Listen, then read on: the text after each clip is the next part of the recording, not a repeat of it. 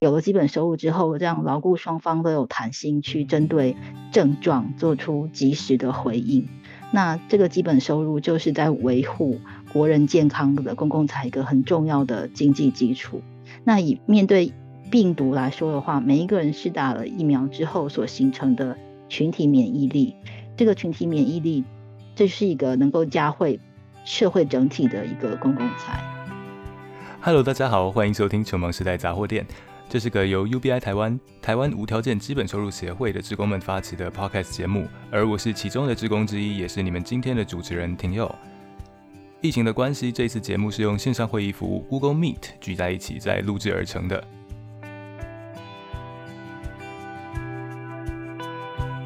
今天很很荣幸的邀请到我们研究组的两位成员立新跟君怡。对，我是立新。嗨，我是君怡。好，那可以请两位介绍一下你们是如何认识 UBI，然后是怎么进到 UBI 台湾的吗？先请君怡好了。好，嗯，我是在二零一七年底的一个台风夜，在脸书上看到 UBI 台湾要发表一场政策白皮书的演说，我非常惊讶，因为我有基本收入这个想法已经很久了，发现竟然也有。同样想法的团体在举办活动，所以我就不畏风雨，就出门来到台大集思的会场参加活动。然后从那天之后，就不就不断的追踪，嗯，粉砖还有 UBI 台湾的各种活动。于是，在二零一九年就加入了志工招募，就一直参与 UBI 台湾的活动至今。然后我现在是 UBI 台湾的理事以及研究组的组长。哦。哦，那我们请立新介绍一下。大家好，我是立新。我大学的时候是念财务金融学系，研究所念心理系，后来就是出国留学念经济的博士班，希望能够朝跨领域这方面前进。那我是在去年疫情发生的之后回到台湾，然后呃偶然之间看到了 UBI 台湾的的基本收入游行。那之前就有听过基本收入这个概念。点兴趣，然后就跑去过去看了一下，之后回来就是后来回来就是联络 UBI 台湾的人，然后尝试看看看可不可以做一些事情，比方说呃翻译文章啊，或者产出一些内容啊等等这样子。那目前就是 UBI 呃台湾研究组的职工。哦，好哦。那我们今天还有另外两位主持人，诶，廷佑跟嘉佑，佑佑，佑佑，佑佑佑，Hello，嗨嗨，加油。哦，好的哦。那前阵子有看到那个君怡在自由时报上的投书，你可以跟我们介绍一下那个内容吗？那段那个那份投书其实是源于研究组的一个任务，就是在六月初的时候，立法院在讨论纾困四点零方案。然后那时候朝野就是争论不休，那我们也要加入战局，所以研究 研究组就要嗯在平面媒体上设法就是发声，所以我们就尝试就是往自由时报投书，嗯嗯，后来在六月七号的时候就看出了这篇文章，那这篇文章主要就是提到今年的疫情。和去年比较不同的地方是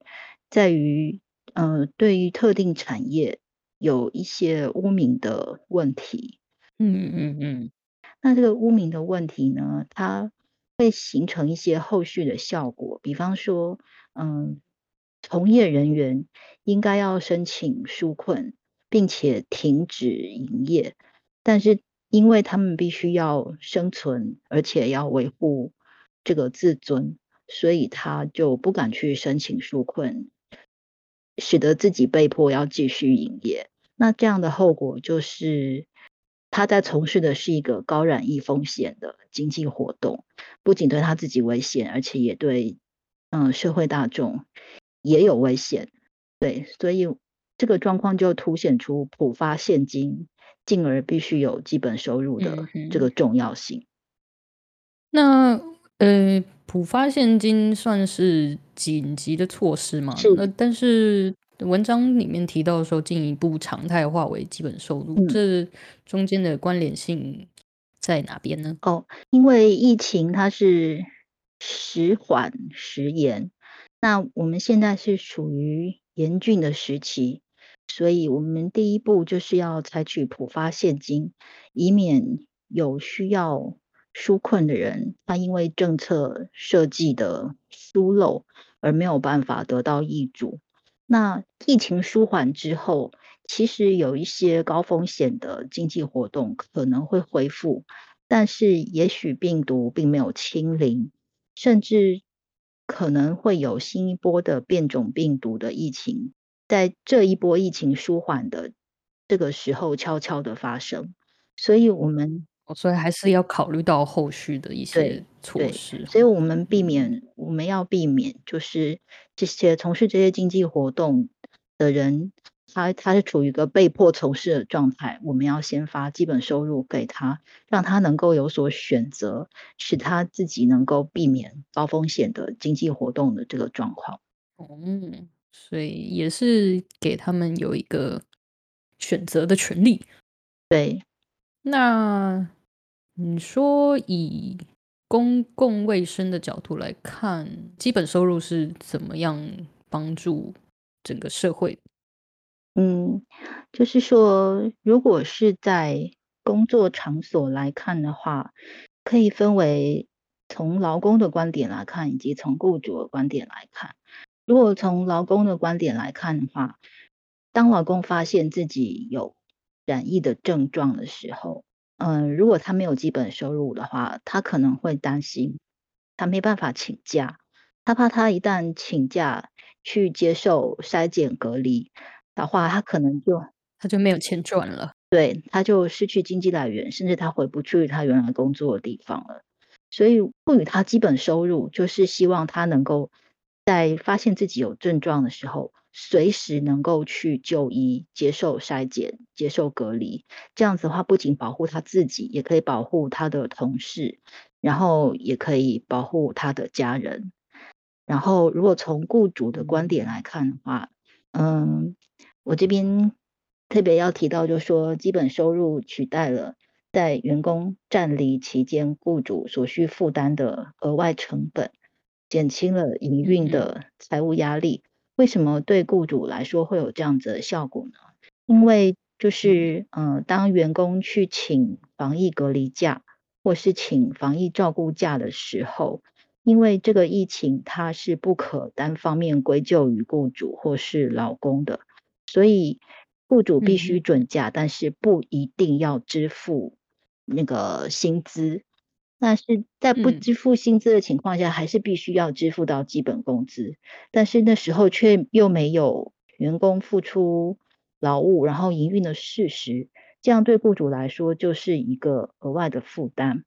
那如果说有了基本收入之后，员工他可以比较容易。能够去请防疫照顾假或防疫隔离假，然后雇主也没有必须要去负担这个他离开工作场所期间的这个薪资的道德压力哦，所以他就他就减少了员工滞留在工作场所，然后传染给其他人的机会。哦，所以其实就是也让雇主比较放心的让员工去请假。对，嗯，so 嘎，所以基本收入赋予了劳资双方嗯的弹性。嘿，那 文章中有提到那个国人健康是公共财，那以公共财的角度来看，健康具有正外部性。这一句话其实对我来说有点学术，可以跟我们解释一下，呃，或者是介绍一下这个外部性，还有那个正负值又是怎么看呢？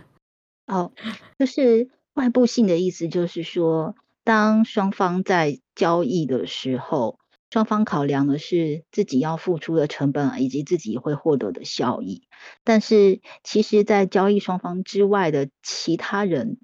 所形成的对整个环境来说，也是会受到影响的。嗯，比方说，嗯，在阳台种了一盆花，然后这盆花呃非常的美，然后非常的香。嗯，那。就是说，路过的人都会得到这个好处，所以我们就会说，这盆花它是具有正外部性，所以国人的健康其实并不只是对这个民众本身个人有他的好处，如果他自己没有染疫的话，他也可以保护其他人不染疫。所以他个人的健康对整个环境来说，就是有一个正向的外部性。嗯，啊，有有所谓负向的外部性吗？有啊，就是像比方说厂商，嗯，它的生产活动污染了空气或是水源，嗯那它生产的这些东西要卖给消费者，那这个空污染了空气和水源这些负向的影响，其实并没有呃在交易的当时由交易双方来承担，而是由这整个环境来吸收。那这个这个不良的影响就是负的外部性。哦。那那可以跟我们讲一下什么是公共财吗？哦，这时候就要请立新来说明了。好哟，好，感谢君怡把这个部分留给我。我想就是在这边，其实我们刚刚君怡提到的例子都都很好。那这边更好带入的应该是说，这篇文章既然是谈疫情的话，疫情这个东西它其实。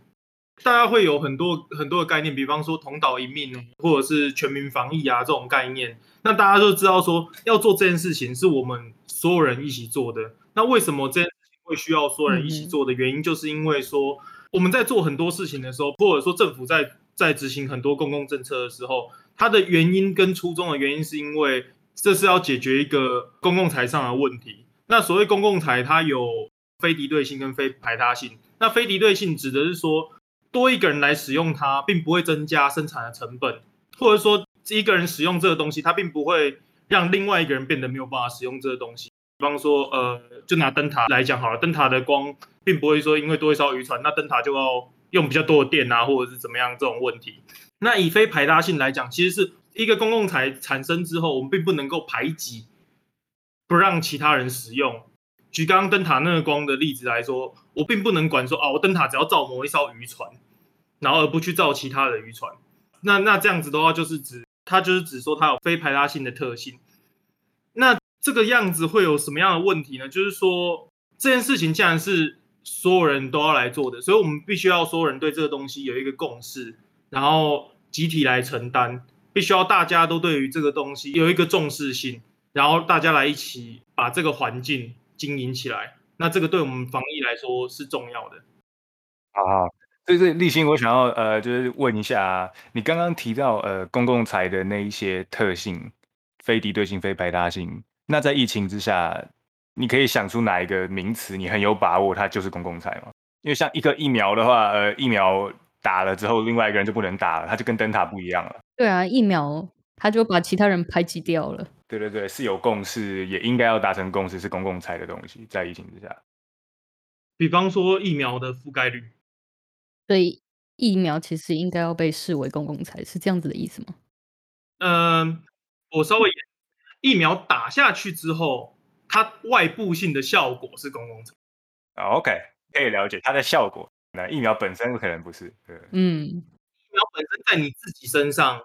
效果很低，比方说，就跟君莹刚刚讲的一样，我去跟另外一个人买了疫苗，然后疫苗对我都因为我有效嘛，我怕我怕死，所以我去打了疫苗。嗯嗯嗯。然后，所以我买了这个东西，我保护了自己。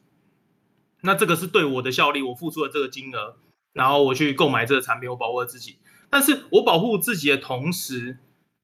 其实大家可以想想见，就是过去台湾的流感疫苗施打率其实不算高。其实应该是各各国都各国可能都差不多。嗯，那为什么会这么低的原因，就是因为它它疫苗这东西，其实除了 COVID 以外，其他的疫苗其实都是公共财的成分居多。就是说，我们会希望说，在这个区域或这个国家，呃，有一定比例的人口都有这个防护力，以至于这个区域跟这个国家所有人都不会得这个病，或者这个病没有办法在。没有办法在这传播哦。著名的案例就是 B 型肝炎，B 型肝炎有一个 B 型肝炎之父，那他就是他就是发现了台湾并不是过劳的问题导致肝硬化或肝癌，然后是是因为是因为那个是因为有一个病毒在，那那他就是去研究这个病毒，然后发展出那个疫苗，然后然后让并且提倡说出生的婴儿就要打 B 型肝炎，然后让 B 型肝炎从台湾这个世代里面，等于是被移除掉这样子。哦，那我们现在也是要希望能够把 COVID 从这个世界移除掉。希望可以移除的顺利。虚拟还有对后面的那个投诉后面的几段有什么补充？呃，我先讲一下我对立新的回应好了，就是说，对立新说这个覆盖率就是公共财，那我的解读就是说，这个覆盖率它背后这个零破口的国人健康就是公共财哦，所以就是每一个人个体的小小的行动，它就会形成一个整体的效果，这个整体的效果会回过来保护我们每一个人，这个就是我们今天讲到的。公共财的概念，如果以经济资源的观点来说的话，有了基本收入之后，让劳雇双方都有弹性去针对症状做出及时的回应。那这个基本收入就是在维护国人健康的公共财一个很重要的经济基础。那以病面对病毒来说的话，每一个人施打了疫苗之后所形成的群体免疫力，这个群体免疫力，这是一个能够加惠。社会整体的一个公共财哦，原来是这个意思啊！是的，其实群体免疫这个东西，可能不是经济学，或者说两位擅长的部分，但是我想提一下，群体免疫在达到特定的覆盖率，呃，或者说就是有足够多的人打疫苗已经免疫的的那个门槛到之前，它应该都还没有起到。就是它作为公共财的那些正外部性，它的作用都还没起到嘛，就是一定要有够多人打了，然后覆盖到够多了才行。那我们怎么样去连接呃基本收入，怎么样帮助这件事情？还是其实我们只能理念上的去想说，发了基本收入，他们就更有可能更快的达到覆盖率够，然后群体免疫的效果呢？嗯，然后这个东西跟公园的连接是，哎，公园施工的期间，其实它确实还不是公共财，因为人家也不能用那些作用。嗯。总是有个门槛，公园要盖完了，然后上面的他们上面的树要有正常的运作，然后上面的长椅要有运作。就在这个盖完前，何况我们假如说想推的东西是一个还没有开始盖的东西的话，之间我们有什么样的姿态会比较方便去推行它？嗯，好的，就是像这次纾困四点零的方案，它有一个很大的缺失，就是。受雇劳工他自己没有纾困申请的发动权，他要获得纾困，他必须透过雇主向政府申报，他才能够从雇主的手上拿到政府的补贴。那光是就这一点来说，第一个就是劳工他能不能拿得到补助是一回事，那还有一个问题就是他能不能及时拿到补助，又是另外一回事。如果说他没有办法有这个及时性的话，当他自己有了症状，他却没有办法，他不敢去就医筛检的话，这个时间差就会造成一个防疫的破口，以至于让疫情扩大。所以就是，如果我们是补发现金，甚至进一步在疫情爆发之前就有基本收入，让每一个人在这个社会中零死角的。都能够有这份权利去随时做出保护自己身体健康的决定，并且足以采取行动的话，那就会形成一个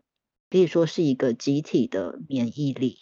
因为因为是每一个人都可以做出决定，并且采取行动，这就是形成一个零破口的国人健康的环境的经济基础，算是一个加速覆盖率的方法是。立新，请说。我我稍微补充一下，就是说这篇，因为这篇文章我也有稍微，就是君怡那个时候在研究组提出来的时候，虽然他已经大致上完成，但是我们也有稍微的小小的做一些做一些调整。那这篇文章那个时候形成的，呃，君怡前面也有提到，主要是在讲另外一个概念，就是说纾困的纾困，它本身除了除了纾困这两个字，就是给他们钱，让他们。救急这种感觉，解决他们的家计，对救急这个感觉，它同时会有一个防疫的效果。那这个防疫的效果是由这些钱产生的外部性而来的。那这个外部性，它就它就有可能会变成一种呃，或者或者说公共财，或者是说不具有排他性的东西，因为他的行为是帮助了防疫嘛。那防疫是我们共同，我们现在国人共同的目标。那那为什么刚刚君也有提提到很好，就是说为什么为什么这样子对防疫有帮助，或者说提前做，或者说或者说及时做，为什么会有帮助的原因，是因为说如果是如果是用基本收入或者是某种基本收入的形式来完成这件事情的话，那它的比方说覆盖率会比较好，那我们就可以确定到真的 no one left behind，不放下任何人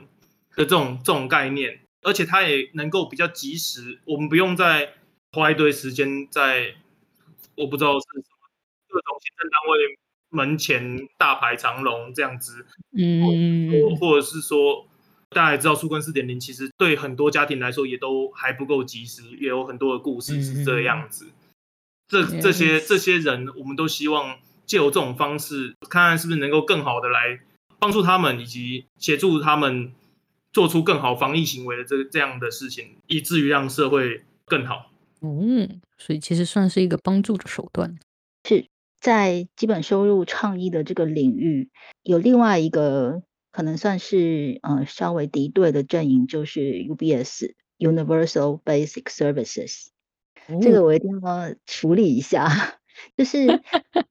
仿佛在 UBS 这个阵营的观点里面，会认为说 UBI。我们这个 universal basic income，我们就是只会发钱，只会发钱。对，除了发钱呢，啥事不干，以为这样子就政府就摆脱了他的责任。其实不是这样子的，因为如果从公共性的考量来说的话，UBI 它其实是一个公共政策的一种类型，它并不是啥事不干。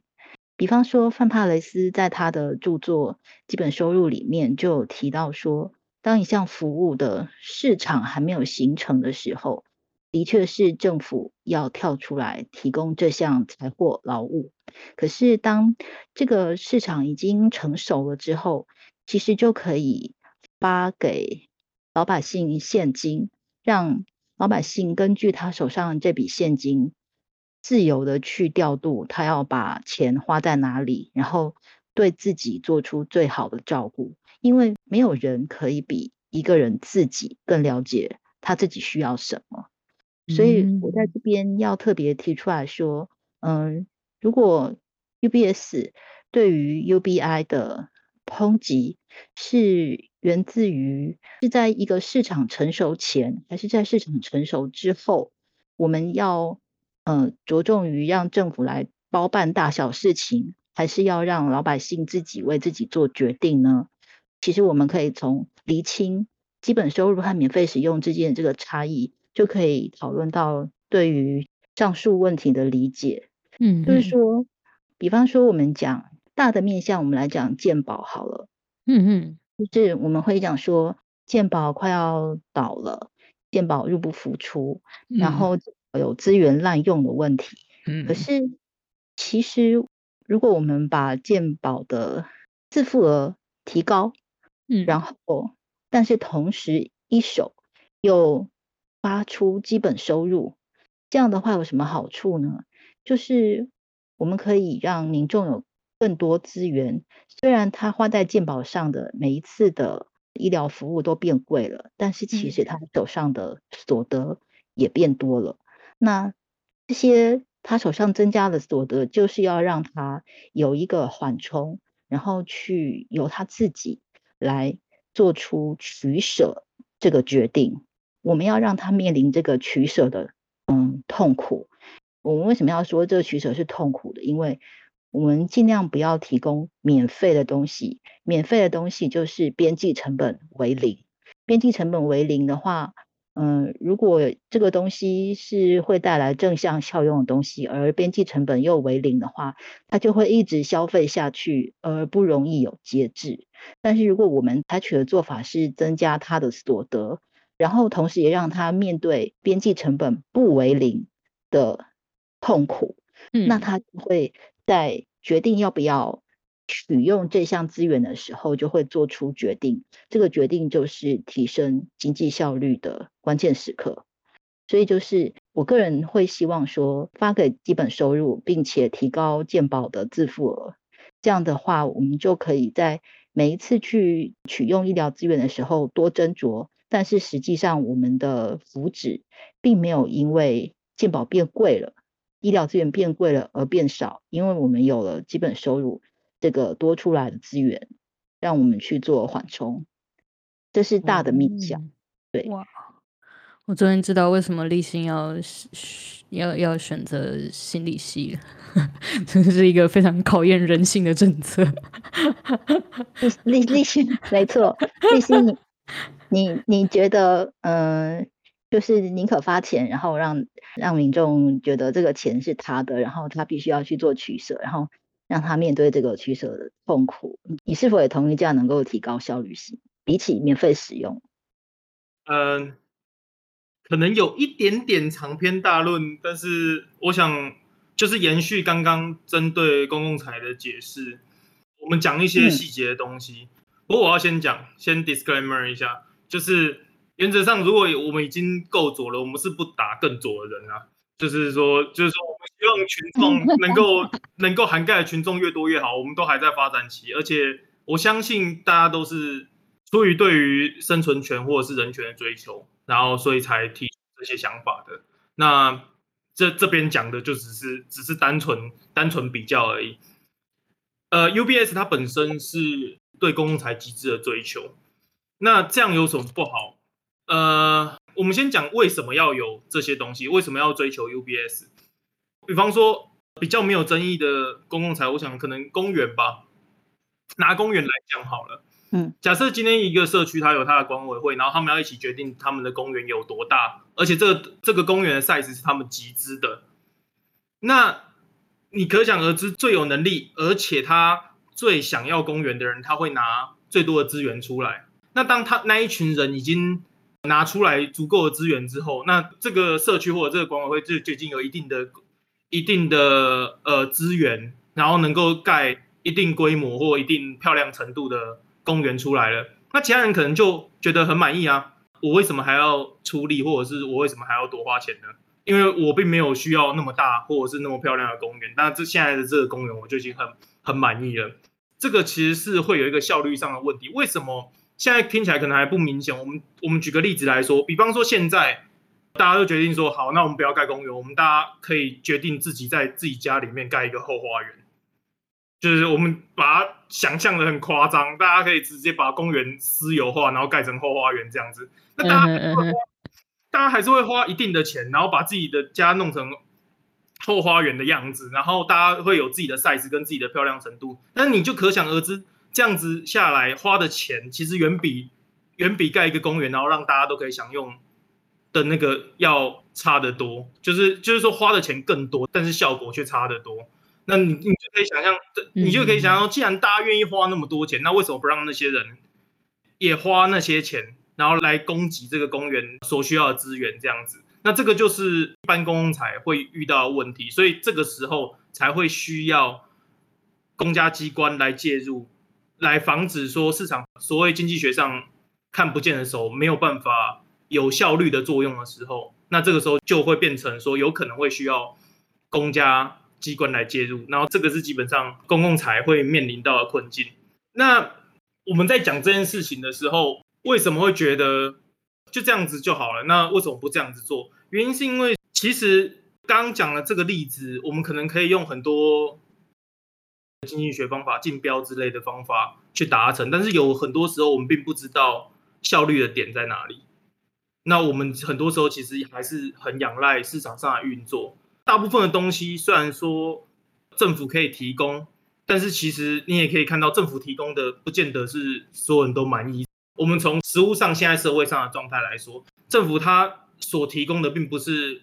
就是我们刚刚讲了，每个人想要的赛事都不一样。那政府可能提供一个在中间的位置，那自然他想要他公园想要大一点的呢，他就会上街去抗议说啊，我要大一点的公园或怎么样。然后没有想要那么大的，他就会说啊，你们政府都乱花钱，我公园盖太大这样。对对，反正